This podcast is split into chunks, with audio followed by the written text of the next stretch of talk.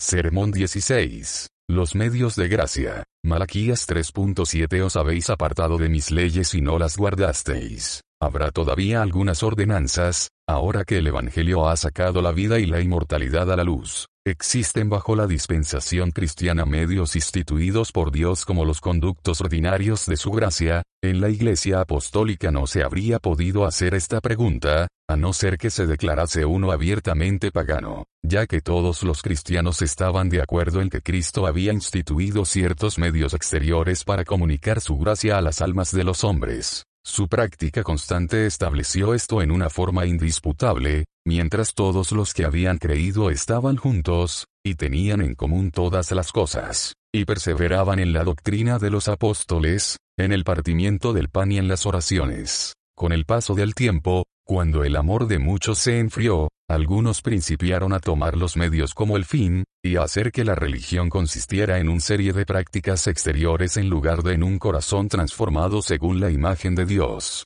Olvidaron que el propósito de los mandamientos es el amor, nacido de corazón limpio, y de buena conciencia, y de fe no fingida que ese propósito es amar al Señor su Dios con todo su corazón y a su prójimo como a ellos mismos, y el ser purificados del orgullo, del rencor y de todo deseo pecaminoso, mediante la fe en el poder de Dios. Otros aparentemente se imaginaron que, aunque la religión no consistía principalmente de estas manifestaciones exteriores, sin embargo había en ellas algo que complacía a Dios, algo que los haría aceptables ante su presencia, aunque no cumplieran exactamente las demandas de la ley, la justicia, la misericordia y el amor a Dios. Es evidente que estos medios no han producido, en aquellos que abusan de ellos, el fin para el que fueron instituidos, sino que, al contrario, los medios que deberían haber servido para su salvación les han servido de tropiezo. Se encontraban tan lejos de recibir una bendición por medio de ellos, que trajeron maldición sobre sus cabezas. En lugar de crecer en pureza de corazón y de vida se hicieron doblemente hijos del infierno. Otros, al ver claramente que estos medios no traían la gracia de Dios a esos hijos del diablo, principiaron a deducir de esos casos particulares una conclusión general, estos medios no comunican la gracia de Dios. Sin embargo, el número de los que abusaban de las ordenanzas de Dios era más grande que el de aquellos que las odiaban,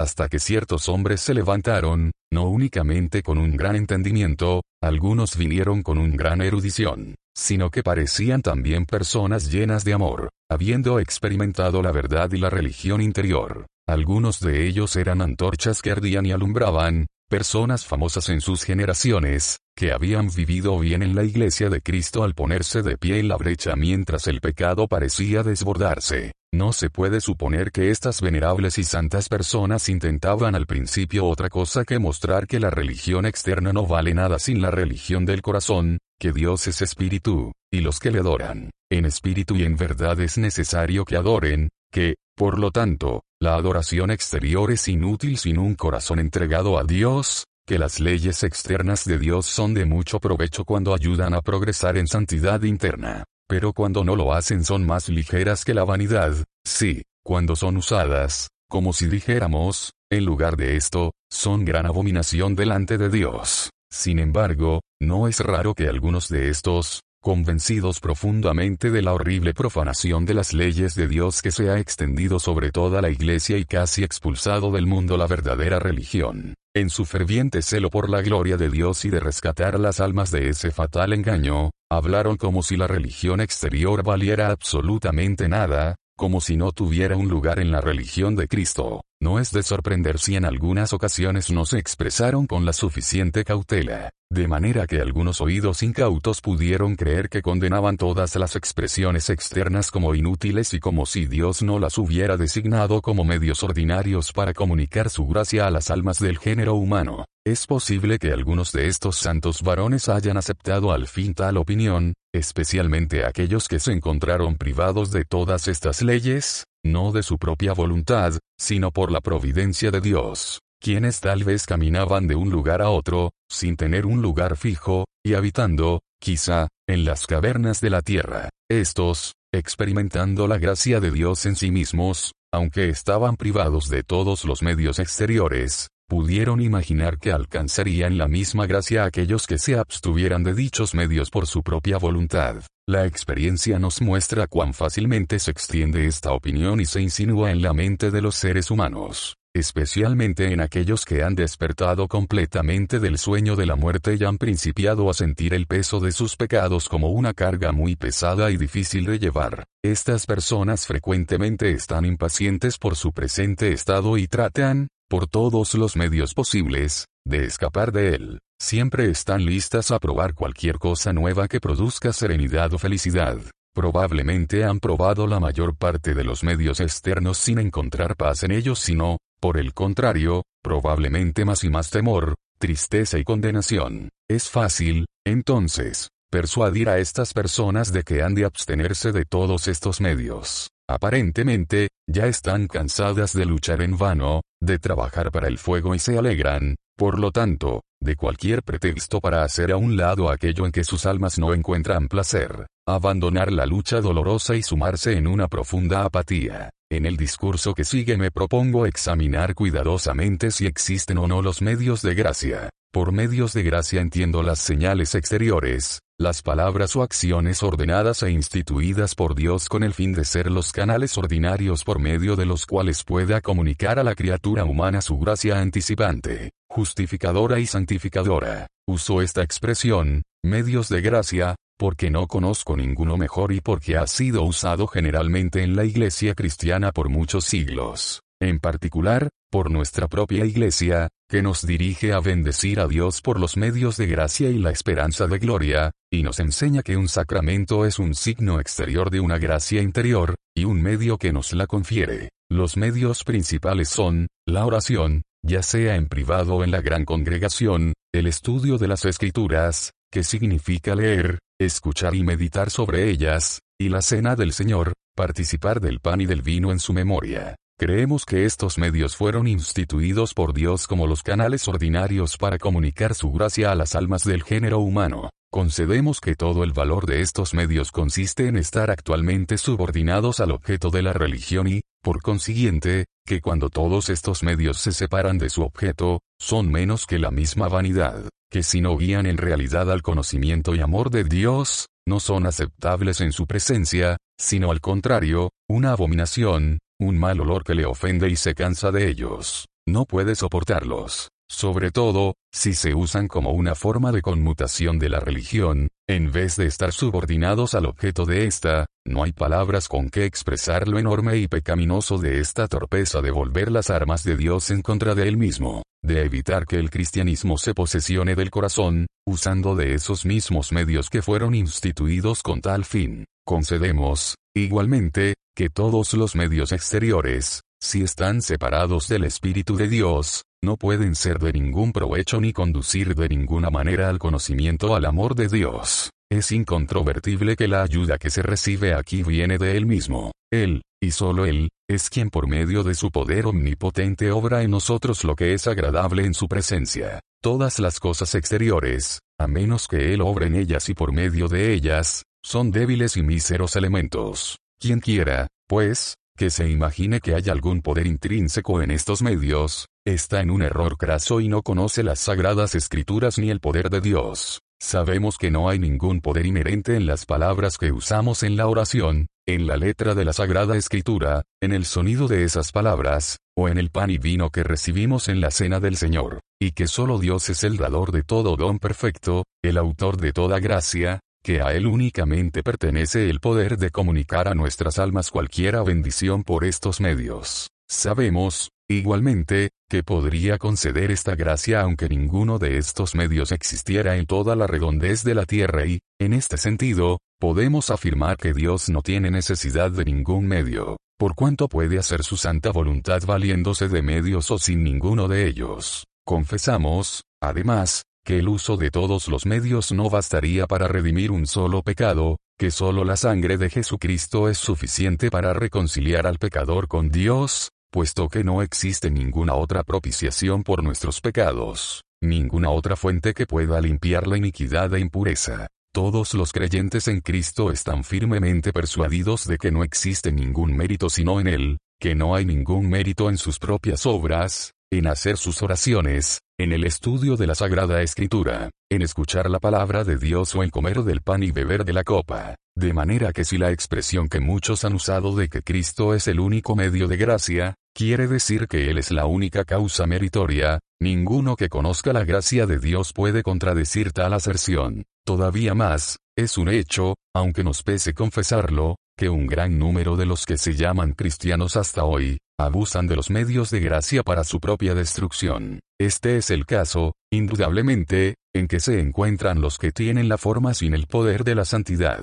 Presumen, equivocadamente, que ya son cristianos, porque cumplen con tal o cual cosa, aunque Cristo jamás se haya revelado en sus corazones, ni se haya derramado en ellos el amor de Dios. Se figuran que, infaliblemente, llegarán a hacerlo, simplemente porque usan de estos medios, vanamente soñando, aunque tal vez sin estar conscientes de ello, ya que hay cierto poder en estos medios debido al cual, tarde o temprano, no saben cuándo, llegarán ciertamente a ser santos, o, ya que existe cierta clase de mérito en hacer uso de ellos, el cual indudablemente moverá a Dios a santificarlos o a recibirlos sin santidad. Escasamente comprenden el sentido de esas palabras que son la base firme del cristianismo, por gracia sois salvos, salvos de los pecados, de su culpa y poder, son recibidos otra vez en el favor y la imagen de Dios, no debido a ninguna obra, mérito o virtud de ustedes, sino por gracia,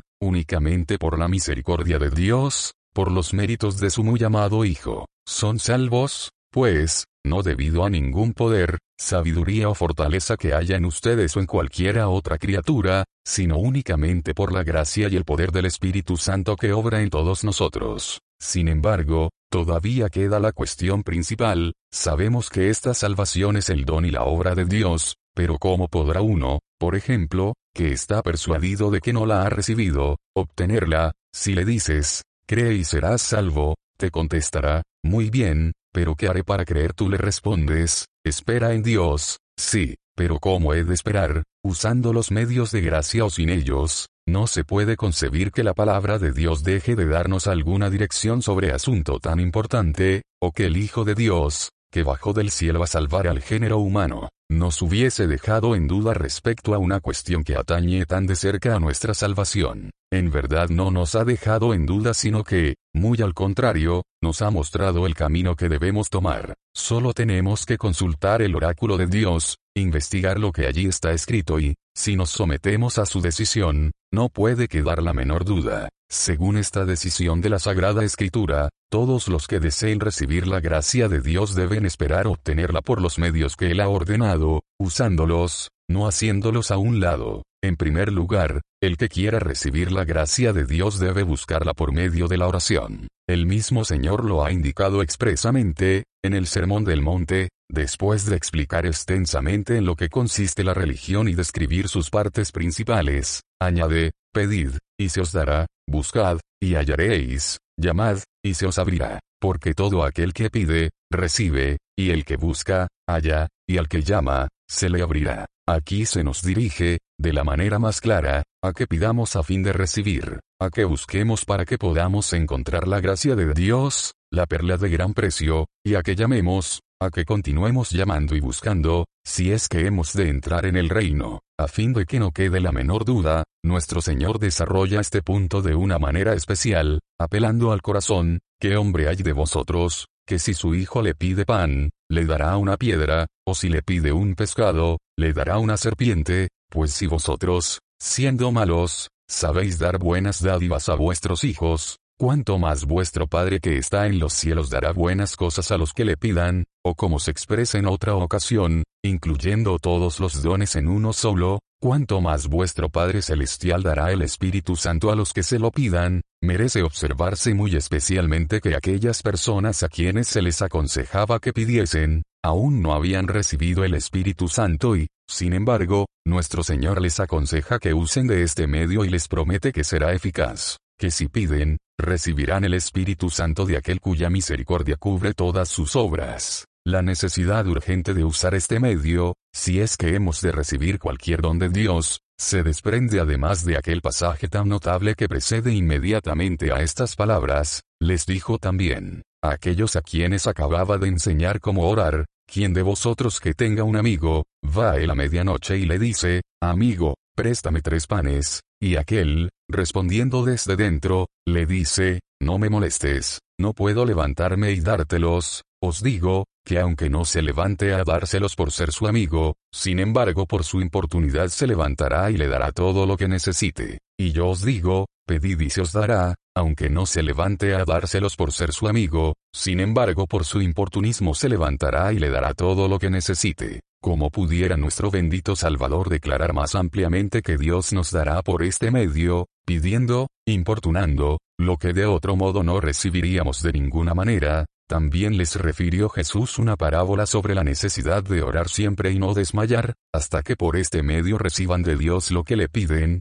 había en una ciudad un juez, que ni temía a Dios, ni respetaba a hombre. Había también en aquella ciudad una viuda, la cual venía a él, diciendo, Hazme justicia de mi adversario. Y él no quiso por algún tiempo, pero después de esto dijo dentro de sí, Aunque no temo a Dios, ni tengo respeto a hombre, sin embargo, porque esta viuda me es molesta, le haré justicia, no sea que viniendo de continuo, me agote la paciencia. El Señor mismo hizo luego la aplicación de esta parábola, oíd lo que dijo el juez injusto, porque continúa pidiendo, porque no se conforma si me rehuso, le haré justicia. ¿Y acaso Dios no hará justicia a sus escogidos, que claman a él día y noche, se tardará en responderles, os digo que pronto les hará justicia, si oran siempre y no desmayan. Nos dio otra indicación, igualmente amplia y expresa, de que busquemos las bendiciones de Dios en la oración privada, juntamente con la promesa de que por este medio obtendremos la petición de nuestros labios,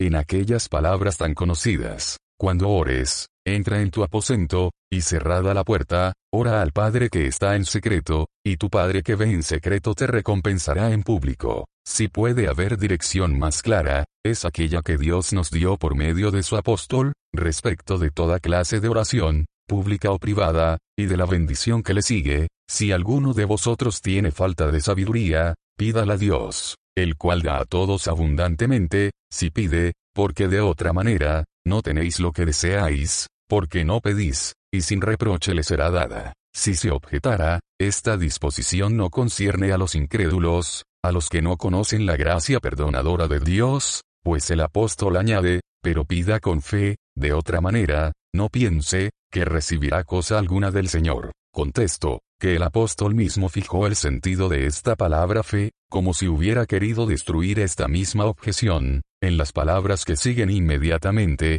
pero pida con fe, no dudando nada, me den diaquinómenos, sin dudar que Dios escucha su oración, y el deseo de su corazón le será concedido. De aquí se desprende lo absurdo y blasfemo que es suponer que la fe en este pasaje debe tomarse en un sentido absolutamente cristiano. Es tanto como suponer que el Espíritu Santo dirige a alguien, sabiendo que no tiene fe, lo que aquí se llama sabiduría, a pedirla a Dios bajo la promesa positiva de que se la dará, añadiendo inmediatamente que no se la dará, a no ser que la tenga antes de pedir. Pero, ¿quién puede tolerar tal suposición? De este pasaje, por consiguiente, lo mismo que de los que ya hemos citado, debemos inferir que todo aquel que desee obtener la gracia de Dios debe buscarla por medio de la oración. En segundo lugar, todos los que anhelen recibir la gracia de Dios deben buscarla escudriñando la Sagrada Escritura. La dirección que nuestro Señor da respecto al uso de este medio es igualmente sencilla y clara, escudriñad las Escrituras, dice a los judíos incrédulos,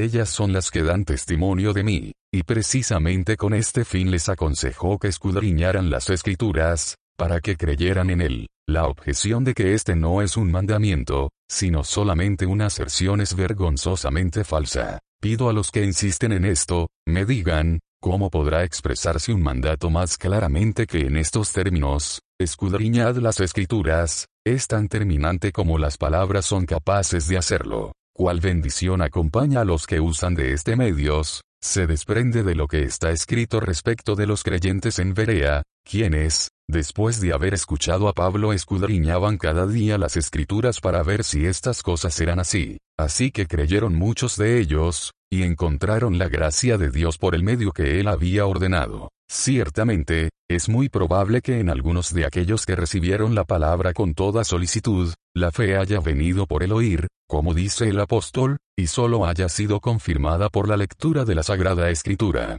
Pero ya se ha indicado que el término general escudriñar la escritura significa, escucharla, leerla, y meditar en ella. De las palabras de Pablo a Timoteo, aprendemos que este es un medio por el cual Dios no solo da, sino que también confirma y desarrolla la verdadera sabiduría. Desde la niñez has sabido las sagradas escrituras, las cuales te pueden hacer sabio para la salvación por la fe que es en Cristo Jesús. La misma verdad, a saber, que Dios ha instituido este medio de comunicar al humano su múltiple gracia, se expresa de la manera más completa que pueda concebirse en las palabras que siguen inmediatamente, toda escritura es inspirada por Dios, y por consiguiente, verdadera, y útil para enseñar, para redarguir, para corregir, para instruir en justicia, con el fin de que el hombre de Dios sea perfecto, enteramente preparado para toda buena obra. Es de observarse que esto se refiere, en primer lugar y directamente, a las escrituras que Timoteo había conocido desde sus niñez,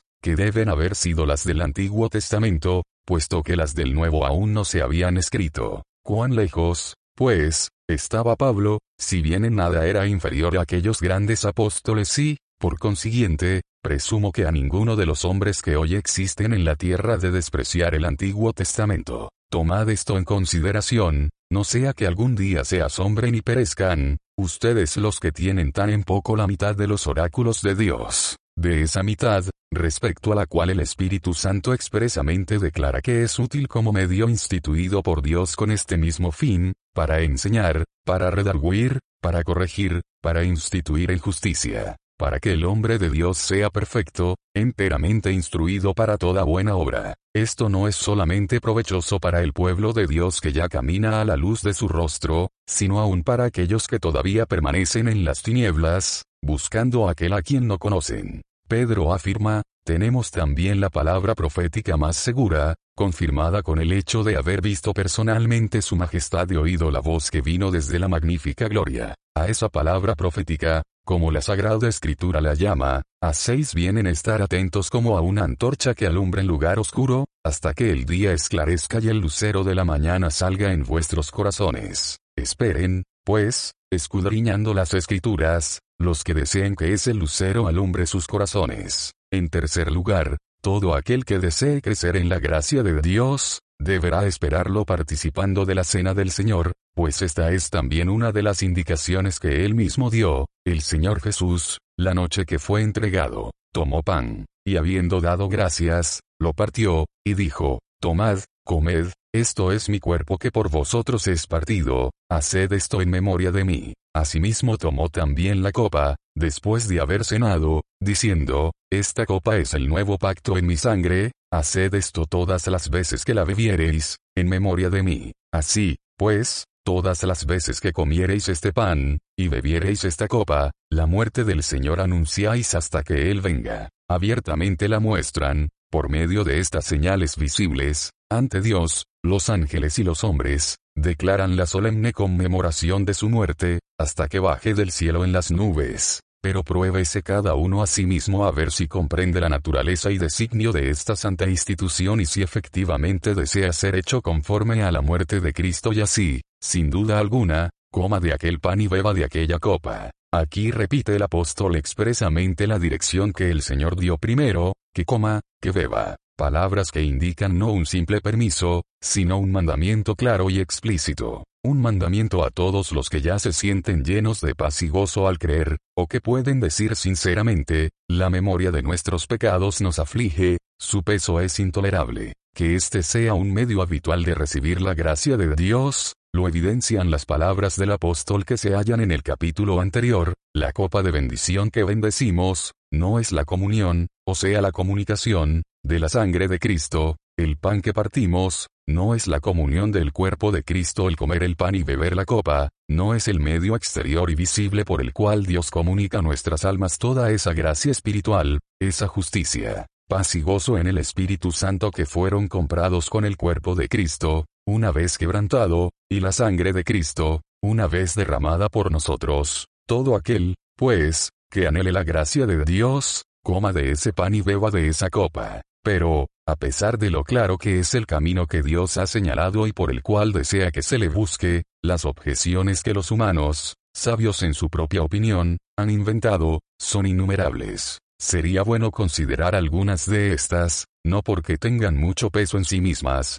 sino por el uso tan frecuente que se hace de ellas, especialmente en estos últimos años, con el fin de desviar del camino a los débiles. Más aún, de molestar y perturbar a los que corrían bien, y esto de tal manera, que llegan a hacer que Satanás parezca como ángel de luz. La primera y más importante de estas es la que sigue, no pueden usar estos medios, como los llaman, sin confiar en ellos, yo pregunto, ¿dónde se encuentra escrita tal cosa? Supongo que me mostrarán claramente que su afirmación se prueba con la escritura, pues de otra manera no me atrevo a recibirla, porque no estoy convencido que son más sabios que Dios. Si realmente fuera esto como ustedes aseguran, es indudable que Cristo debió haberlo sabido, y seguramente que nos habría amonestado, y lo habría revelado hace mucho tiempo. Por consiguiente, siendo que no lo ha revelado, siendo que no hay fundamento para esto en toda la revelación de Jesucristo, estoy tan seguro de que su afirmación es falsa,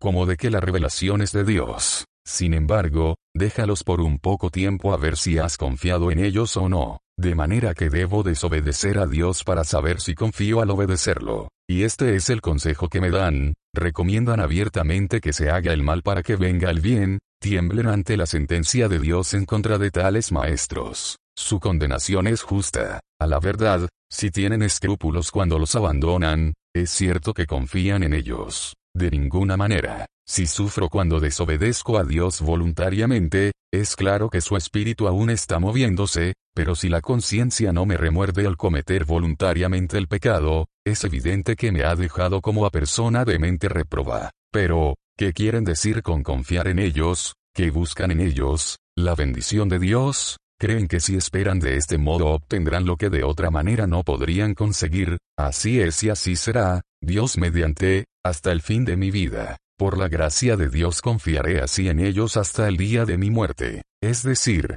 creeré que Dios es fiel en cumplir todo lo que ha prometido, y por cuanto ha prometido bendecirme de este modo confío en que será conforme a su palabra. Se ha objetado, en segundo lugar, esto es buscar la salvación por medio de las obras. ¿Saben el significado de las palabras que están usando? ¿Qué cosa es buscar la salvación por medio de las obras? En los escritos de Pablo significa, ya el tratar de salvarse observando las obras rituales de la ley mosaica, o esperar la salvación como resultado de nuestras buenas obras, por los méritos de nuestra propia justicia. Pero, ¿Cómo puede decirse que cualquiera de estos dos sentidos se aplique al hecho de que yo busque a Dios en el camino que Él ha ordenado, esperando que me encuentre allí, porque me lo ha prometido, estoy seguro de que cumplirá su palabra, de que me encontrará y me bendecirá de este modo, pero no por cualquiera obra que yo haya hecho, ni debido al mérito de mi justicia, sino por los méritos, sufrimiento y amor de su Hijo, en quien siempre ha tomado contentamiento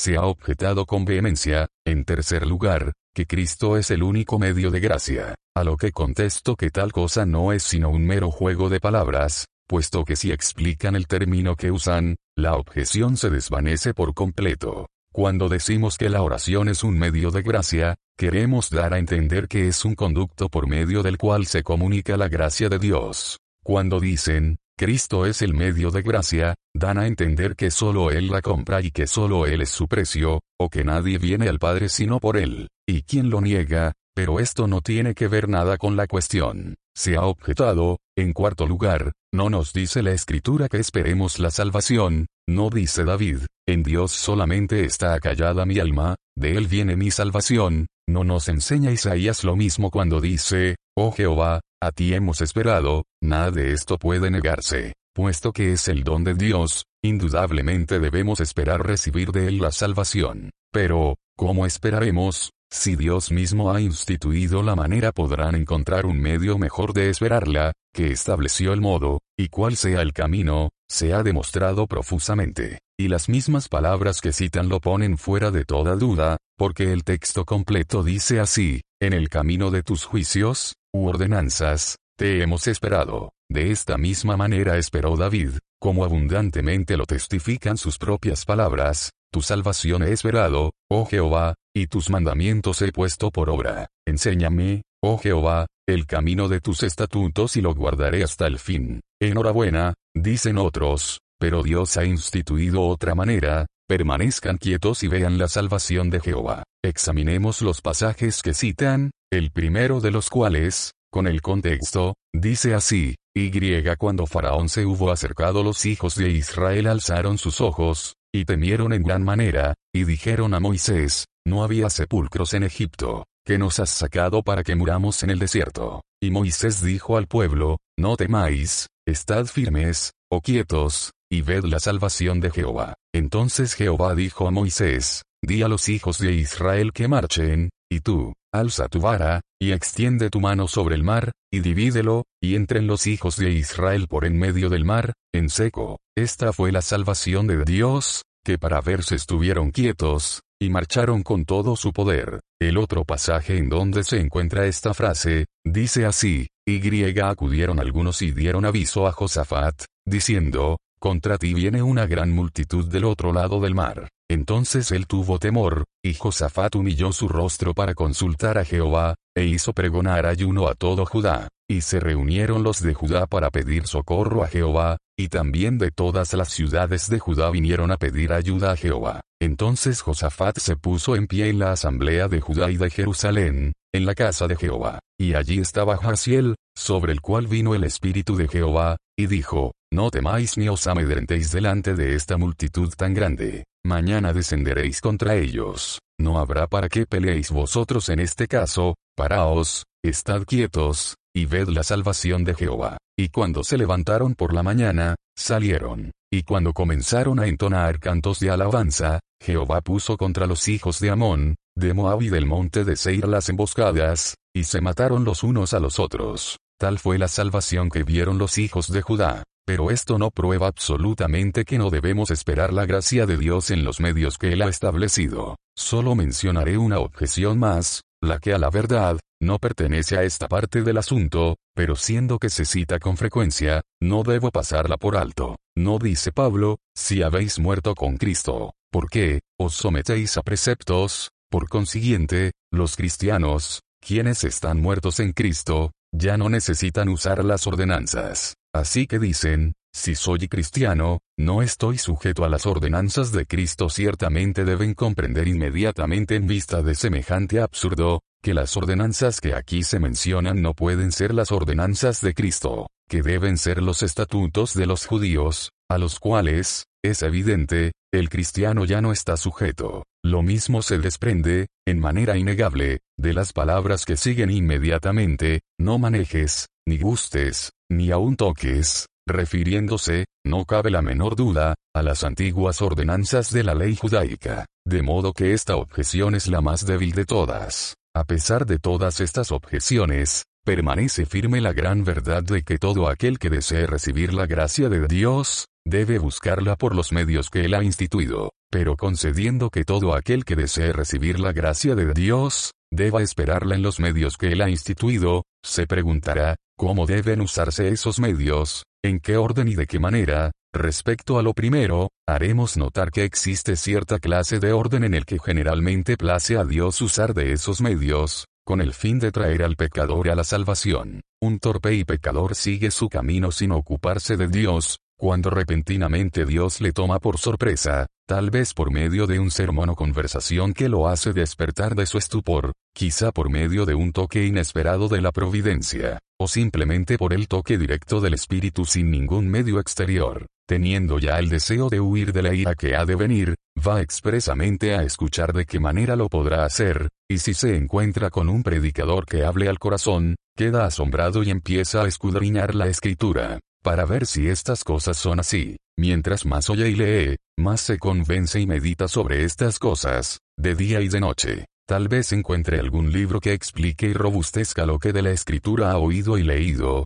y por todos estos medios la flecha de la convicción entre más profundamente en su alma. Empieza luego a conversar sobre las cosas de Dios que ocupan su pensamiento prominentemente. Todavía más, a conversar con Dios, a orar, si bien lleno de temor y de vergüenza apenas sabe qué decir, pero ya sepa o no lo que ha de decir, no puede menos que orar, aunque sea con gemidos indecibles. Además, dudando si el alto y sublime, el que habita la eternidad, se dignará ver a semejante pecador, desea orar en compañía de aquellos que conocen a Dios, de los fieles, en la gran congregación. Al estar en esta, ve que los demás se acercan a la mesa del Señor y medita sobre las palabras de Cristo, haz esto porque no lo hago, soy un gran pecador, no soy digno, no lo merezco, después de luchar por algún tiempo con estos escrúpulos, se resuelve, y de esta manera continúa en el camino del Señor, oyendo, leyendo, meditando, orando, practicando la cena del Señor hasta que Dios, según la manera que mejor le plazca, habla a su corazón y le dice,